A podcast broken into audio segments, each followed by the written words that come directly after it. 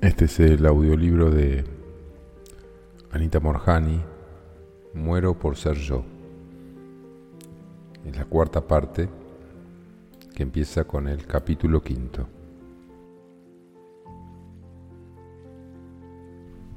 Capítulo quinto. Diagnóstico de miedo. Con el paso de los años, Dani y yo construimos juntos nuestra vida él dejó el negocio familiar para empezar una carrera en ventas y mercadeo en una multinacional. Nos mudamos de su apartamento de soltero en el centro de la ciudad a un lindo apartamento en un suburbio tranquilo de Hong Kong. Adoptamos un perro que llamamos Cosmo.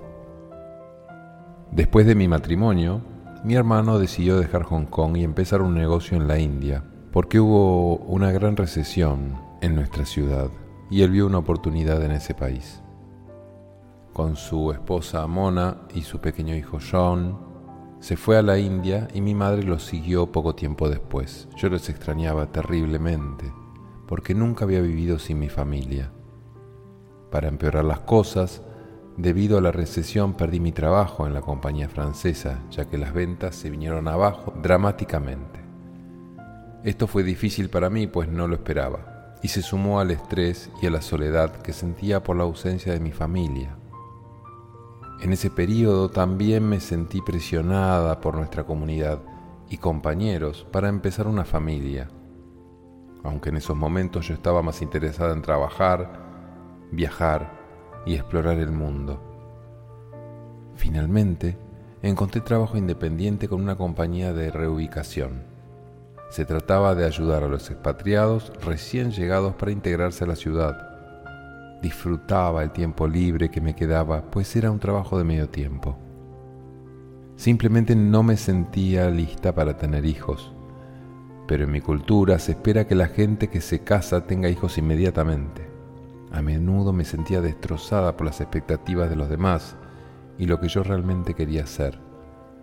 Otras veces me consideraba casi inadecuada por no querer las mismas cosas que mis amigos, especialmente en lo que se refería a empezar una familia. Miembros de nuestra comunidad me recordaban a menudo que como mujer tenía un reloj biológico corriendo en mi contra, lo cual no hizo más que alimentar el miedo que ya vivía en mí. Antiguas preocupaciones, empezando con mi ansiedad por el problema de haber sido niña y sentirme desadaptada por no pertenecer a ningún lado. Me acuerdo que pensaba, pero si realmente queremos niños, los podemos adoptar hay tantos niños no deseados en el mundo que estarían felices de tener un hogar. Además, así no tendrían que preocuparme por mi reloj biológico.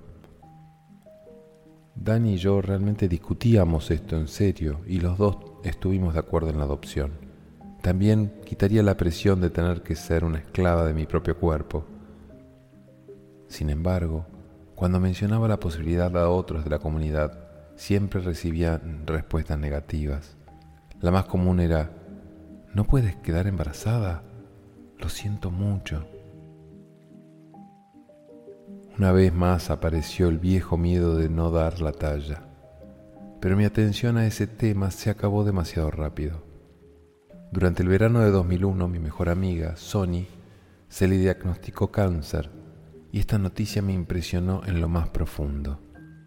Un día ella tenía dificultad para respirar y cuando fue a un chequeo médico encontraron un gran tumor en el tórax que presionaba sus pulmones. Yo no podía creer que esto le estuviera pasando a ella. Era joven, fuerte, vibrante, saludable y tenía muchas razones para vivir. Los médicos la internaron rápidamente en el hospital para ser sometida a una cirugía para remover la masa. Inmediatamente después se le practicaría un tratamiento de radiación y quimioterapia.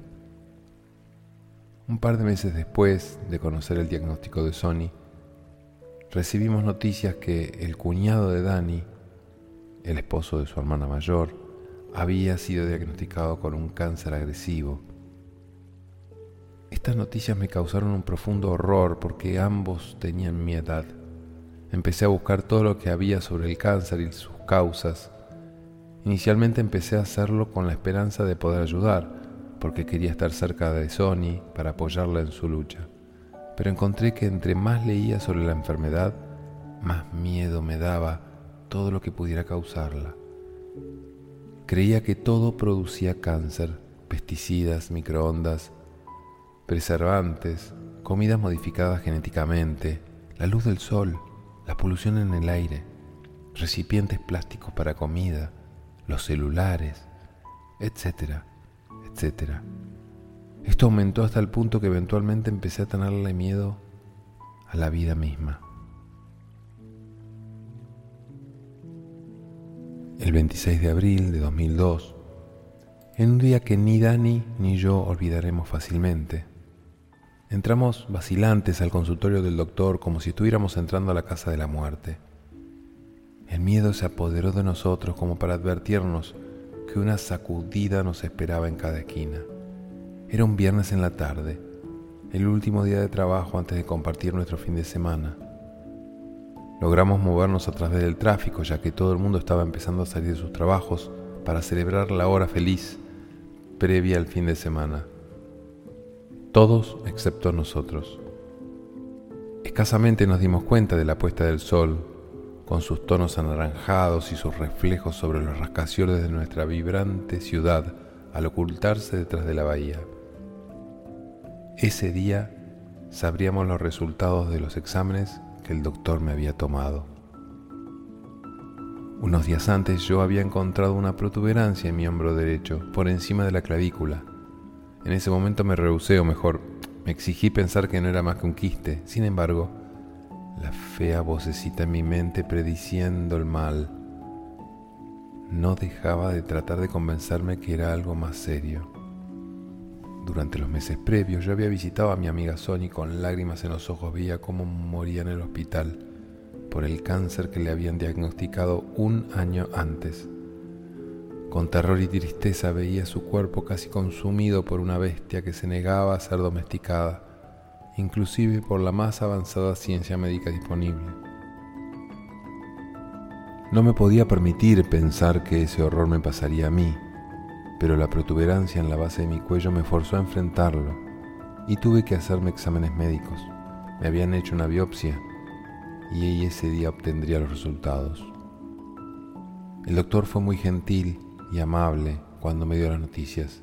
Usted tiene un linfoma, lo cual es una forma de cáncer del sistema linfático. Pero desde el instante en que pronunció la palabra cáncer yo no pude oír nada más de lo que estaba diciendo. Su voz me llegaba como si estuviera bajo el agua. Mis ojos se quedaron fijos en la ventana de la clínica. Afuera nada había cambiado. El sol continuaba su rumbo poniéndose despacio detrás de la bahía. Los rascacielos brillaban en tonos naranjas y ámbar y la gente iba camino a disfrutar la hora feliz. Sin embargo, el conocer la realidad de lo que estaba pasando en mi cuerpo había cambiado instantáneamente mi mundo entero. El doctor compasivamente describió las opciones disponibles. Yo voy a estar cerca de usted, me aseguró, sin importar qué decisión tome ni qué opción de tratamiento escoja. Pero primero, estoy haciéndole una cita para que le practiquen un scan el lunes a la mañana para poder ver en qué etapa se encuentra el cáncer. Después de este examen, venga a verme y miraremos los resultados. Su voz era como un rugido silenciado en mi cabeza y descarté sus consejos. Escasamente podía oírlo diciéndonos que tratáramos de relajarnos y disfrutáramos el fin de semana lo mejor que pudiéramos. El terror chocaba violentamente con la razón. Ni Dani ni yo podíamos pensar. Nos rehusamos a hacerlo. No queríamos pensar en cáncer, ni en las opciones, ni sobre la muerte. Yo quería agarrar al mundo normal a mi alrededor y salir corriendo Ciertamente no podía considerar las opciones, no era capaz de considerarlas. Eso era demasiado aterrador y mi cerebro confundido daba vueltas. Por suerte, el doctor había dicho que no teníamos que tomar ninguna decisión hasta el lunes por la mañana, cuando tendría mi cita para el examen de resonancia magnética, y hablaría con él sobre el tratamiento a seguir. Aunque mi mente estaba muy lejos y yo tenía muchas preguntas, Dani me convenció de salir y dejar el mundo atrás. Así que cuando volvimos a casa, me puse mi vestido favorito de color rojo coral. Cuando me vio toda arreglada, mi esposo me abrazó y me dijo, no te asustes, pasaremos por esto juntos. Entonces esa noche nos escapamos, al menos por un rato. Comimos bajo las estrellas en el Sid, mi restaurante favorito, situado frente al mar en Stanley Bay, al sur de Hong Kong. La luna llena brillaba gloriosamente y una brisa suave se sentía en el aire. Los suaves sonidos de las olas del océano se unían a la música de la banda de mariachis que pasaba de mesa en mesa con su serenata. Para asegurar una noche perfecta le dimos propina a la banda para que se quedaran junto a nosotros cantando mis canciones favoritas un buen rato. La sangría abundaba, los músicos tocaban y nosotros olvidamos el mundo que se extendía más allá de nuestra mesa. Al día siguiente me desperté acurrucada en los brazos de Dani. Era maravilloso acomodarse cerca de él y no tener en cuenta el mundo. Quería el que trayecto a la oficina del doctor fuera simplemente un mal sueño, pero la realidad se impuso en mis pensamientos. Todavía tenía cáncer y no podía huir de esa situación. ¿Cómo iba a salirme de mi propio cuerpo? Los juegos que hacemos en nuestras mentes me sorprenden. No quería que nadie supiera sobre el diagnóstico. Si nadie lo sabía, yo no tendría que ocuparme de él. Podría escapar hacia mi mente si no podía hacerlo de mi cuerpo. Tendremos que decirles a nuestra familia, ¿sabes? Dani dijo racionalmente. Lo sé, pero todos ellos armarán un gran escándalo. ¿Puedo tener un día más de paz y soledad antes de decirle a nadie? Traté de negociarle. Esa tarde mi madre llamó para preguntar por qué no la había llamado para contarle los resultados de la biopsia. Dani le dio las noticias y lo siguiente que supe fue que ella estaba haciendo reservaciones de vuelo para venir a Hong Kong. Mi hermano también me llamó para decirme que también estaba arreglando todo para venir a estar conmigo. Yo no quería que ellos se lo tomaran tan seriamente, no quería todo ese drama. Eso hacía que la situación fuera tan real. Su reacción amorosa me lanzó la realidad directamente a la cara como un baldazo de agua fría. Ya no había una forma de evitar la verdad de mi diagnóstico. El lunes Dani y yo una vez más nos encontrábamos en la clínica, hablando abiertamente sobre las opciones. Me acababa de hacer la resonancia magnética y el doctor estaba revisando los resultados con una actitud de preocupación. Está en una etapa 2A, dijo suavemente. ¿Qué quiere decir eso? preguntó Dani. Quiere decir que se ha extendido hacia abajo en el pecho y en el área debajo del brazo, pero está contenido en la parte superior del cuerpo. El doctor contestó pacientemente. Ahora empecemos a mirar las opciones para usted, mi sugerencia será posiblemente una combinación de quimioterapia y radiación. Yo no voy a hacerme quimioterapia, enfáticamente les anuncié. Pero, querida, eso es prácticamente lo único que tenemos, Dani dijo sorprendido, y yo me volteé hacia él con una mirada de determinación. Mira lo que la quimioterapia le está haciendo a Sony y al esposo de tu hermana, respondí. Yo no quería esa conversación. Quería que todo volviera a ser como antes. Escondí mi cara en las manos tratando de evadir mis pensamientos. ¿Realmente quieres que muera así? Podía oír el terror en mi voz. Ellos se están extinguiendo y, tanto dolor, prefiero morir en este mismo momento que permitir que esto me pase. Yo sé, dijo Dani, poniendo su palma suave sobre mi mano fría la cual yacía débilmente en el escritorio del doctor. Pero yo no quiero perderte. ¿Qué más se puede hacer? Llevábamos seis años de casados. Teníamos tantos sueños por realizar, lugares para ver y cosas que hacer, pero de la misma manera que los glaciares del norte se retían, así nuestros sueños parecían disolverse ante nuestros ojos. En un intento por esconder mis miedos, traté de parecer segura. Hay otros métodos. Me volví hacia el doctor buscando apoyo a mi afirmación. Estoy convencida que hay forma de ganarle el cáncer, distintas de la quimioterapia. Ese día, Dani y yo comenzamos una larga jornada juntos. Parecía que nos habíamos unido a los héroes de una mitología antigua a medida que seguíamos el camino con la determinación de derrotar esta enfermedad que estaba empezando a apoderarse de nuestras vidas. Desde el principio mi viaje estaba cargado con todo tipo de emociones, desde sentimientos de esperanza hasta de descontento, terror y finalmente rabia. Antes del diagnóstico, uno de mis grandes miedos en la vida había sido contraer cáncer. Parecía que le estaba ocurriendo con mayor frecuencia a personas conocidas. Recibir mi diagnóstico y ser testigo de cómo la enfermedad reclamaba las vidas de mi mejor amiga y del cuñado de Dani solo lo confirmaba. Me daba cuenta sin muchas esperanzas cómo la quimioterapia parecía estar destruyendo los cuerpos que se suponía debía estar sanando. Y ahora, aquí estaba invadiendo nuestras propias vidas, acabando con nuestro mundo y con todo lo que encontraba. Pensar en la situación de nuestros amados enfermos me daba rabia y pánico. El miedo al cáncer ahora me tenía agarrada. Los efectos de la quimioterapia me asustaban aún más. Cada músculo se tensaba y se agarraba a la vida. En los meses previos a mi diagnóstico yo había observado la salud de Sony deteriorarse rápidamente. Durante este tiempo constantemente me sentía mal si salía o si pasaba un rato agradable mientras ella estaba enferma en el hospital.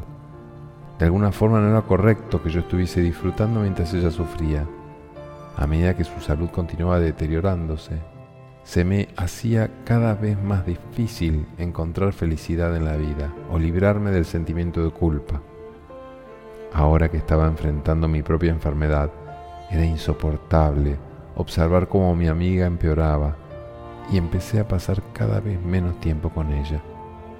Cuando veía a Sony era incapaz de mantenerme positiva o optimista por ella o por mí misma. Llegué al punto en que pensaba que esto no nos estaba ayudando a ninguna de las dos. Me llenaba de miedo viendo lo que el cáncer le estaba haciendo a su cuerpo lo mismo que los efectos del tratamiento. Me sentí vulnerable con la idea de que me esperaba el mismo destino, y eso era demasiado para mí. El día que recibí la llamada de la hermana de Sony, diciéndome que mi mejor amiga había perdido la batalla, me derrumbé y lloré. Finalmente Sony nos había dejado aunque estaba muy triste y acongojada por su partida, una pequeña parte de mí estaba aliviada de que ya no tuviera más dolor. El día de su funeral quedará grabado en mi memoria para siempre. Todavía puedo ver las miradas desoladas de sus padres y hermanos por la pérdida de su hija y hermana amada, el sufrimiento de su esposo tratando de entender su pérdida, pero por encima de todo, no me olvidaré jamás de las caritas inocentes bañadas en lágrimas de sus hijos pequeños y su horror cuando el ataúd de su madre estaba siendo empujado al fuego crematorio. Esta imagen me perseguirá hasta el final de mis días y en ese momento agregué la rabia al espectro de emociones que tenía hacia mi enfermedad.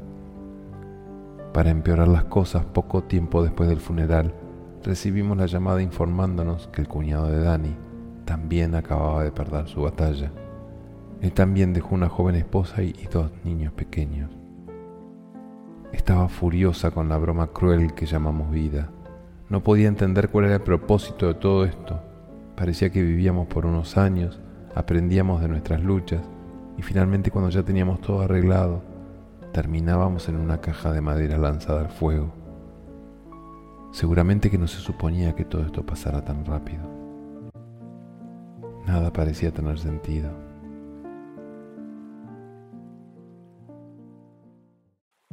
Capítulo 6.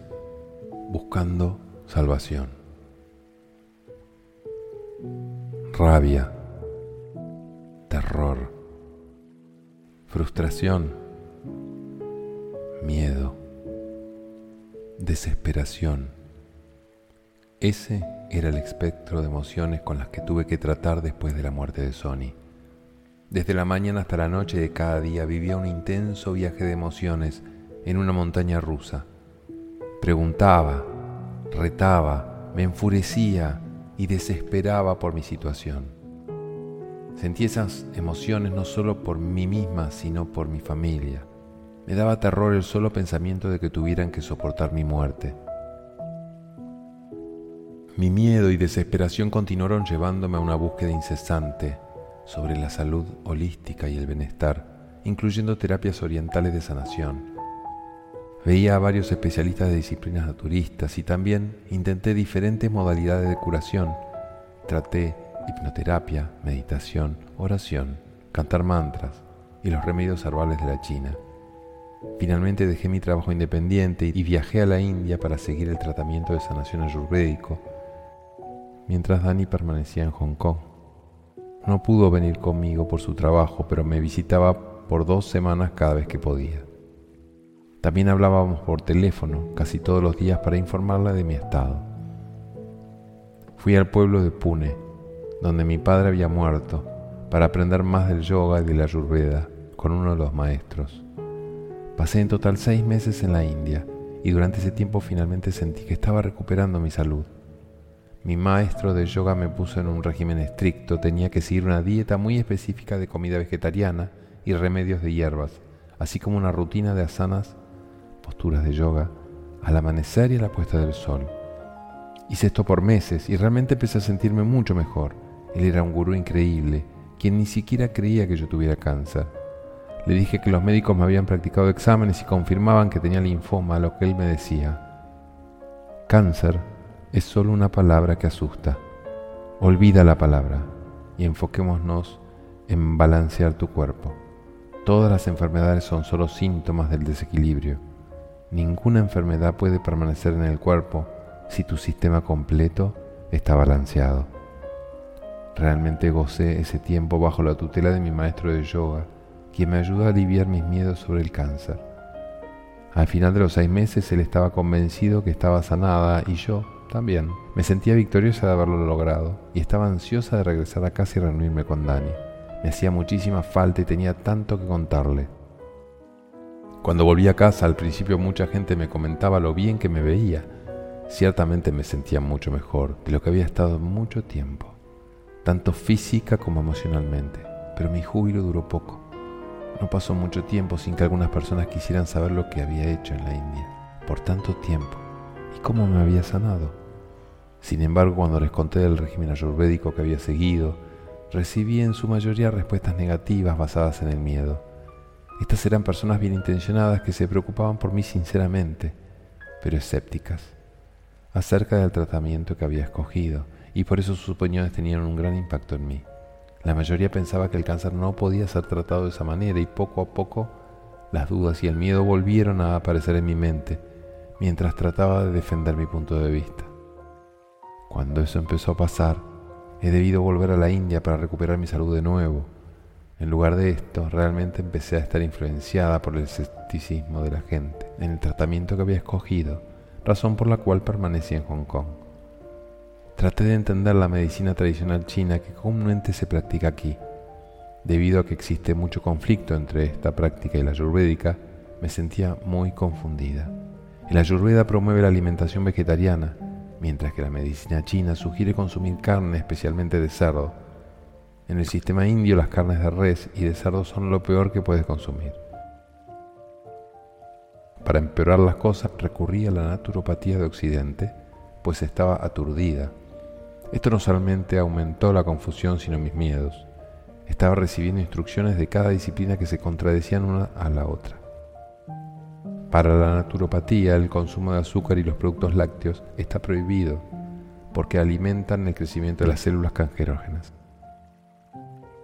De acuerdo con mis investigaciones, el azúcar alimenta las células mutadas. En Ayurveda, por otro lado, los lácteos son indispensables y el azúcar y comidas dulces son requeridas como parte de una dieta balanceada basada en equilibrar las diferentes papilas gustativas. Así que me estresé mucho más respecto a la comida y temía comer cualquier cosa. No sabía que era bueno para mí y que no, porque cada práctica tenía una verdad diferente que estaba en contravía con la otra. Esta confusión se sumó a mis ya sobrecogedores miedos. El terror se apoderó de mí nuevamente y mi salud se deterioró rápidamente. Sentía la necesidad de estar sola la mayoría del tiempo y solamente les permitía a mis familiares más cercanos estar en mi vida. Quería ocultar la realidad en un intento de ocultar la verdad. No podía soportar la forma como la gente me miraba y me trataba. Mi salud declinaba y no me gustaba que los demás me tuvieran lástima y me hicieran concesiones especiales, como si fuera diferente o anormal. De la misma manera me incomodaba mucho que las personas de mi cultura pensaran que era mi karma que yo había hecho algo en una vida pasada para merecer este castigo. Debido a que yo también creía en el karma, me hacía sentir como si hubiera hecho algo de lo cual debía estar avergonzada.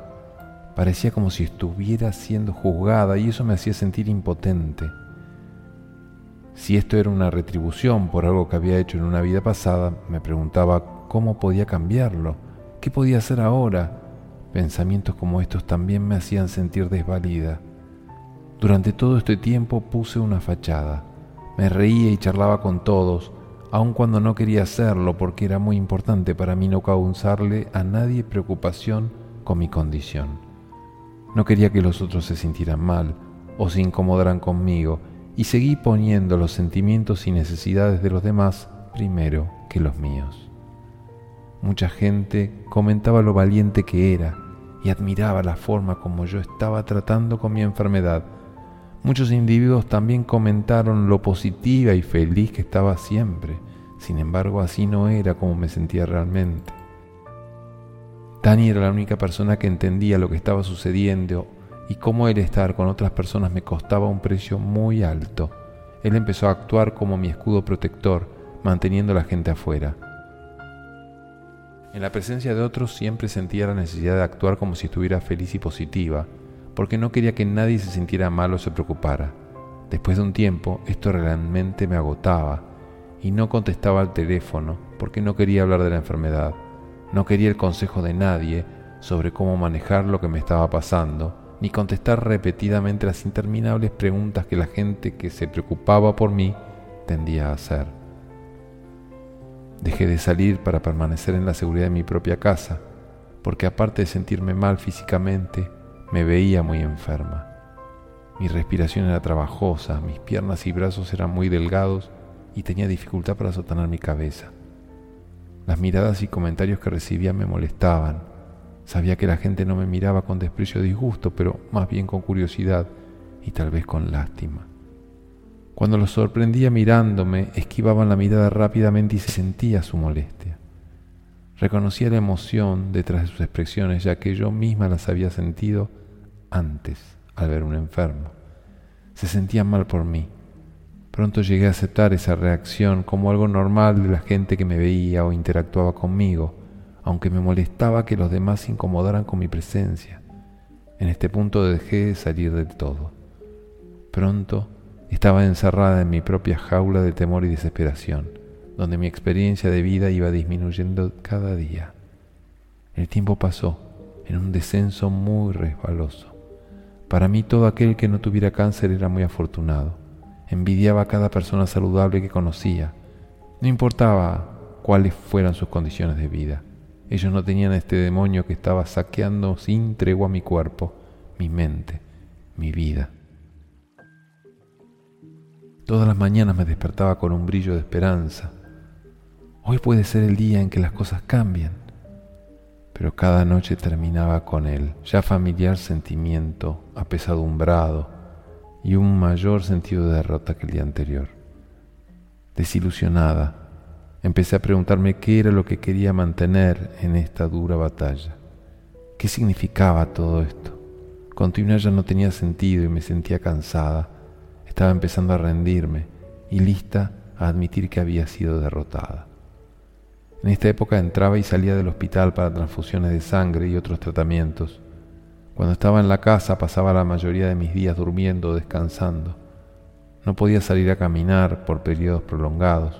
Solo media hora de actividad me cansaba y quedaba sin aliento. Perdía peso rápidamente y permanentemente tenía un poco de fiebre. ¿Usted cree que mi condición puede todavía mejorar en esta etapa? Pregunté a mi doctor un día, inmediatamente después de hacerme un scan rutinario para evaluar la situación. Él apartó los ojos y me dijo, enviaré a la enfermera para que la ayude a vestirse. Lo que no me contó fue que quería hablar con Dani en privado. Hay muy poco que podamos hacer ahora, le dijo el médico. Mido directamente a mi esposo y continuó. Le quedan cerca de tres meses de vida, a lo sumo. Los últimos exámenes muestran que los tumores han crecido en tamaño y en cantidad y el cáncer se ha extendido agresivamente por todo su sistema linfático. Es demasiado tarde, aún para la quimioterapia. Su cuerpo no podría tolerar la toxicidad en este punto.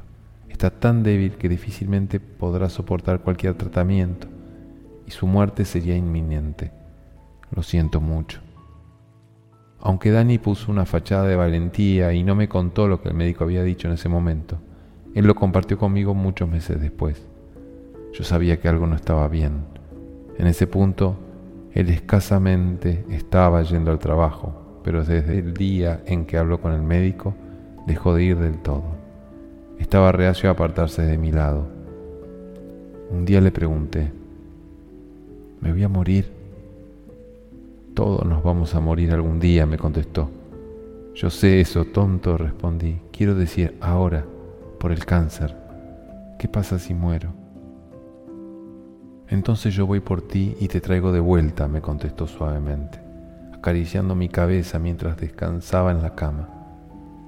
Esto fue cerca de seis semanas después de la última visita al doctor. Ahora respirar se había vuelto una labor muy trabajosa y un tanque de oxígeno era mi permanente compañía. No podía acostarme pues necesitaba que me enderezaran para evitar que me ahogara en mis propios fluidos. Cada vez que intentaba acostarme completamente, empezaba a ahogarme y tenía dificultad para respirar, por lo cual era casi imposible cambiarme de posición en la cama. Mi cuerpo tenía lesiones por todos lados, muchas toxinas habían invadido mi sistema, forzando a la piel a resquebrajarse y soltar esos venenos. Muchas veces me despertaba sudando fuertemente con mis ropas completamente mojadas. Este es un síntoma común del linfoma. A menudo mi piel me picaba como si tuviera hormigas por todo el cuerpo. Recuerdo una noche que la piquiña era tan fuerte que no importaba que tanto me rascara, no pasaba. Dani consiguió cubos de hielo, los puso en bolsas y me frotaba con ellas las piernas, los brazos y el cuerpo para aliviar mi piel inflamada. Después de mucho tiempo, finalmente cedió. Pasábamos la mayoría de nuestras noches en vela y en este punto dependía completamente del cuidado de Dani. Él se anticipaba a cada necesidad mía antes de que yo la expresara, cuidaba mis heridas y me ayudaba a lavar mi pelo. Aunque me sentía culpable porque él tuviera que pasar todo el tiempo cuidándome de este modo, sé que nunca lo hizo porque fuera su responsabilidad, obligación o deber. Todo esto brotaba del amor más puro que me tenía. Mi sistema digestivo eventualmente dejó de absorber nutrientes de la comida que ingería, causándome desnutrición. Dani me compraba mis chocolates preferidos y mi madre me preparaba algunas de mis comidas favoritas para hacerme comer algo, pero yo no tenía apetito.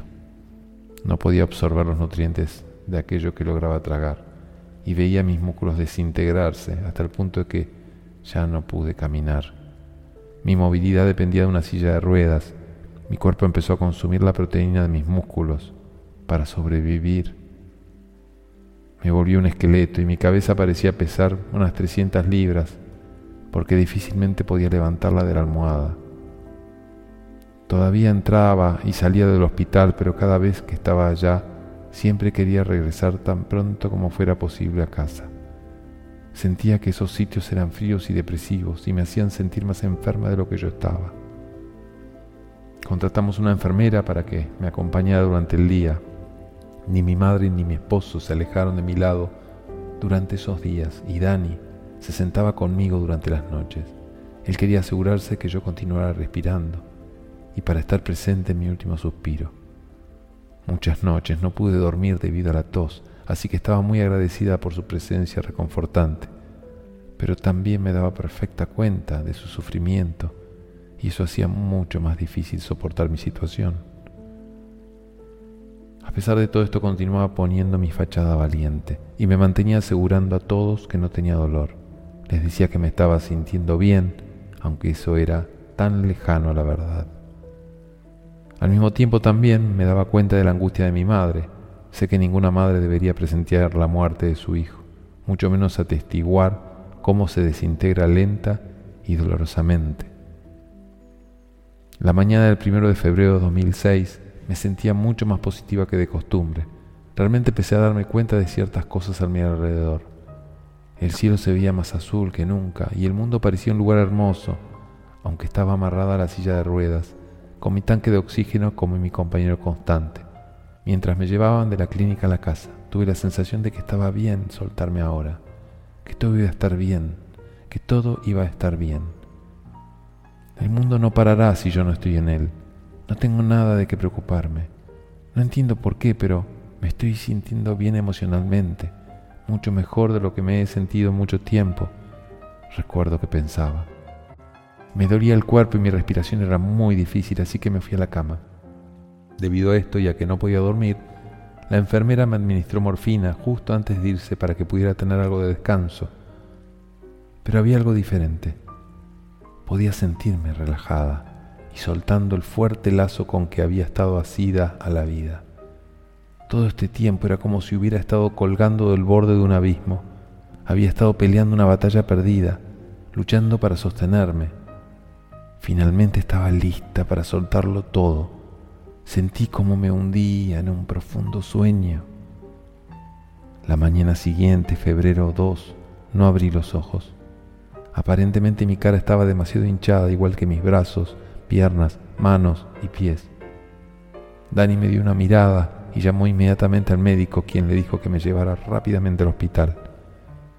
Estaba próxima a finalizar mi batalla contra el cáncer.